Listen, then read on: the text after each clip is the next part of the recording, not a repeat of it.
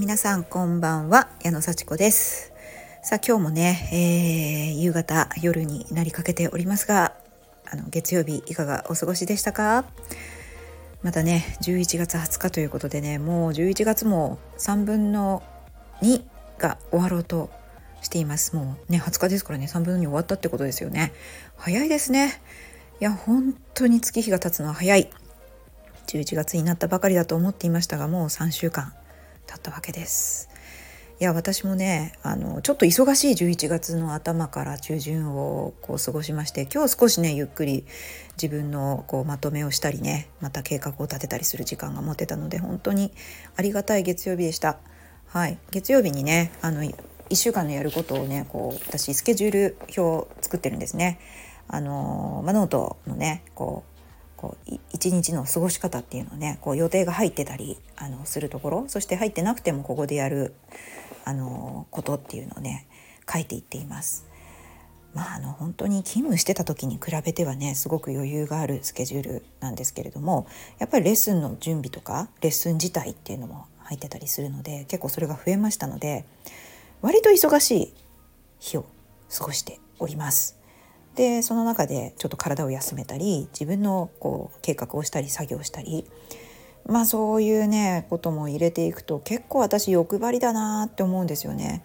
はい皆さんどうでしょうか？でふとね私すんごい忙しくて JAXA で働いてた時あのもうほんとどんどん予定を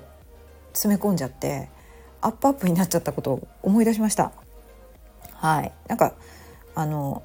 空いてたら空いてるだけ予定を入れちゃったみたいな全部引き受けちゃったみたいな時期があってそれをねもう喜んでやってたんですよね。はい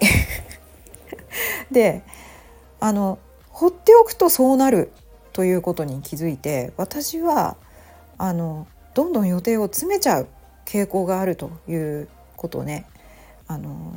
もう本当に認識してまあ何て言うんでしょうねそれが楽しいんですよね。なんかこう空き時間に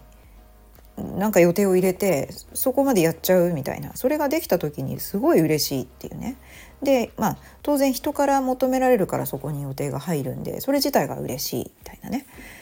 でそれをやり遂げるともっと嬉しいって、まあ、ちょっとドーパミンでね興奮しながらこうやってるって感じでね。あのそれで疲れてイライラするって本末転倒なのでね。で誰も褒めてくれないとかって言ってプンプン怒っていたのがあの去年までの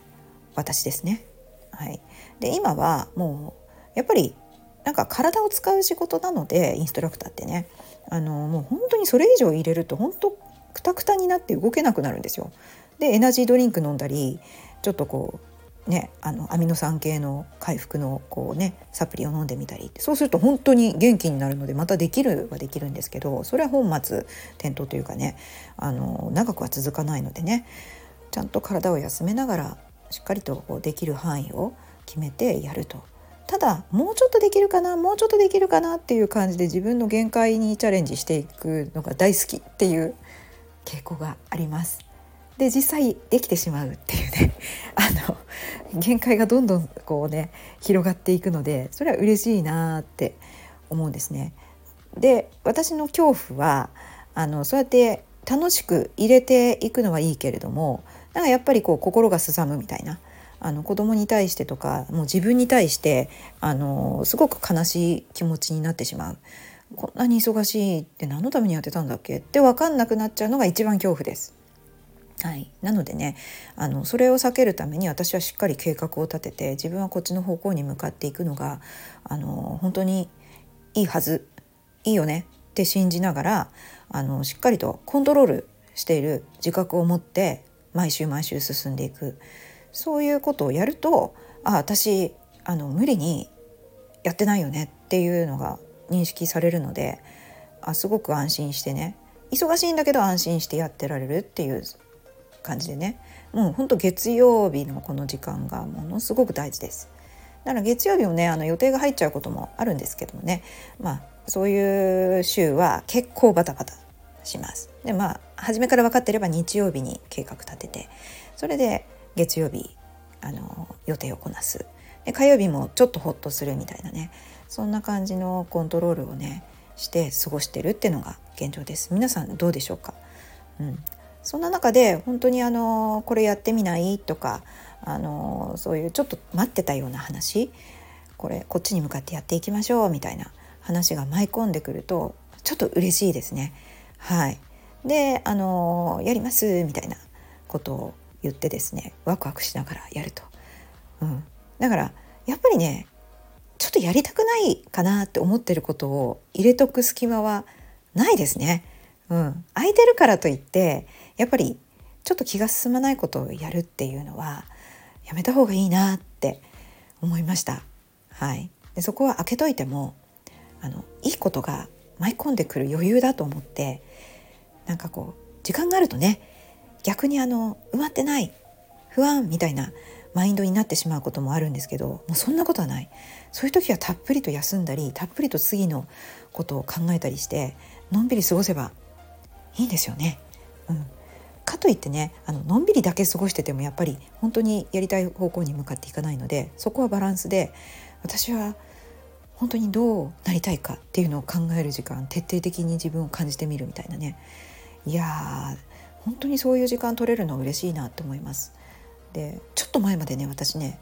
もう50歳でやりたいこととかね言ってる場合かって思ってたんですよ。あの子供を産んだ産んで育ててあの必死になってた頃からなんか子供第一みたいになって私の人生も終わりみたいに思ってた。うん、でも維持していけばいいやっていうねとにかく生きていければいいし子供に託して私は世代交代なんだからなんか生物って結構ね子供産んだら死んじゃうんですよね。うん、遺伝子を残していくのがその生き物の使命だからもうそれがこうね次世代残したらもう死んじゃうんですよ。うん、そういう動物をあるんですね、まあ、植物もですけどもね。個体は死ぬけどその遺伝子が新しいこうね体をこう作ってもう遺伝子の乗り物を作ってねそれがこう生きながられていくから生物種という意味では生きながられていくんですよね。大きな大きな流れでそれ絶滅しない限り。だから個人の体って朽ち果てていっていいんですよね。だから寿命が別になんか伸びなくても何でしょうね。不老不死とか手に入れなくても全然いいっていう考えなんですよ生物としてはね。その遺伝子がこう、まあ、受け継がれていけばよくってまあそれはねあのいろんな社会性動物とかもいて子供を産まない個体もこう女王様が産んだ子供を育てるみたいなね蜂とかアリとかねあるし裸デバネズミとかもそうなんですよね。そういうこう遺伝子が受け継がれるために自分が産まなくても女王様が産んだ子供を一生懸命育てるっていうのに徹するね役割のあの動物もいたりしてね個体もいたりしてねだからなんかこうね社会性を持ったそういう昆虫とか動物とかがいるのも面白いなとか思ってあの調べてたんですけどね。うんまあ、だからあの不老不死手に入れなくても生き物としては生きていくでももう個体は次世代をねあの産んだらもう次世代が育っていったらもう死ぬんですよ。で人間だけが子供を産んでからも寿命がまだ長いっていう20年も30年も下手したら50年も生きていくっていうねこうすごい変わった、あのー、生態を持つ生き物なんでこれやっぱりその分楽しんだ方がいいなみたいな、うん、どんどんね体はやっぱり弱ってくるし体力も気力もなくなってはくるんですけど、あのー、まあ、回復がね遅くなるんですよね体力の低下っていうのはね。うん。やれることはやれるけど回復するのが遅くなるっていうそれがね、まあ、ちょっと加齢による、ね、体力の低下なんですけども。そういうね体力が低下するけれどもやりたいことやってもいいんですよね。うん、まあ役割も変わっていって、うん、徐々にね若い頃のようにはできなくはなってくることも増えていくはずですけれどももうせっかくこうね楽しむ時間を与えられたと思って本当に世の中のためとかねこうみんなのためになることそして自分も楽しい生きてきてよかった生まれてよかったって思えることに本当に何でしょうね時間を使えたら幸せだなって思います。頭はどんどん老いていくのが分かります。記憶力もね。なんかこう発想力もね。どんどんこう減っていくなーっていうのも分かるんですけど。でもみんなと仲良くしたりこう面白い話をしたり人の話を聞いたりそういうこう能力ってやっぱりこう経験とともに逆に増えてくんじゃないかなって思うので。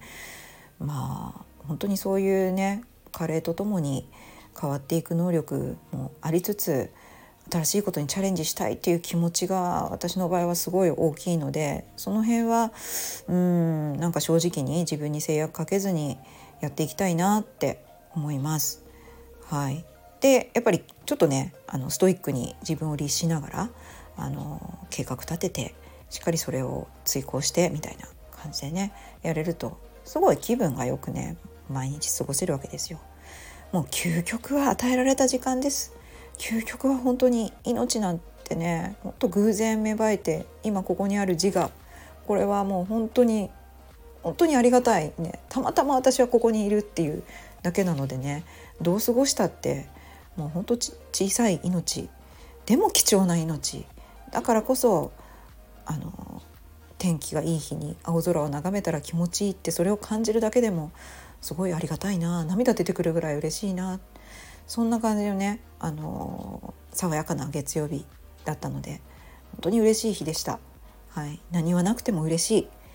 感謝で過ごせてそれこそ良かったって思います。はい、今日も聞いてくださってありがとうございました。じゃあまたね